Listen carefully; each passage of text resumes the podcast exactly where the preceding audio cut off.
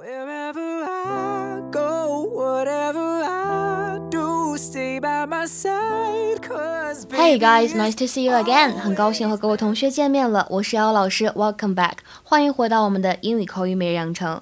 那么在今天的节目当中呢，我们来学一个比较长一点的句子组合。We're lucky though. The paramedic said it could have been a lot worse. We're lucky though. The paramedics said it could have been a lot worse. We're lucky though. The paramedic said it could have been a lot worse. We are lucky though. The paramedics said it could have been a lot worse. We're lucky though. The paramedics said it could have been a lot worse. 咱们现在这样的情况已经是非常走运了，本来情况可能会糟糕一万倍呢。在这句话的朗读过程当中呢，注意一下 though，它当中的字母组合 th 发的是咬舌音啊，一定要咬住舌尖来发音 th though。然后后面这句话呢，它的这个停顿的位置要注意一下，the paramedics said，停顿一下，it could have been a lot worse。整句话的最后这个单词 worse，它当中呢有一个非常饱满的长元音的 a，注意要把舌头的前半部分抬高来发音。 Do we know anything? No, they're in there now with the doctor. We're lucky though. The paramedics said it could have been a lot worse. My God, how did this even happen?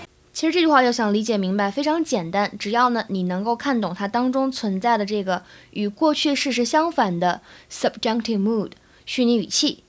在英语当中，could have done something 表示本来可以怎么怎么样，却没有如何如何，本来情况可能会糟糕一万倍呢。We're lucky though，从好的方面来想，咱们现在呢已经算是好的，已经算是走运的了。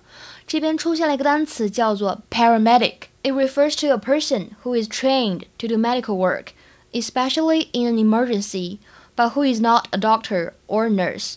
在这里呢，我们先不来揭晓这个单词的意思，从词根词缀的角度来考虑，para para 它这样一个前缀表示平行的，那么也可以理解成为 similar to or resembling，表示类什么什么的，类似什么什么的。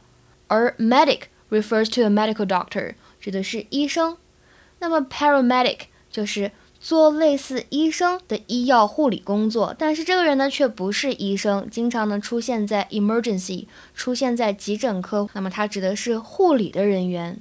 好，今天的话呢，请同学们尝试翻译一下下面这个句子，并留言在文章的末尾。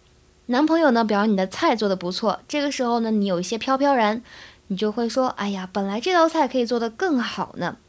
那么这个本来这道菜可以做得更好呢，请同学们呢结合今天我们讲过的这个虚拟语气来尝试翻译一下这个句子，并留言在文章的末尾。Okay, guys, that's all for today. 咱们今天呢就先讲到这里，See you tomorrow，明天再会。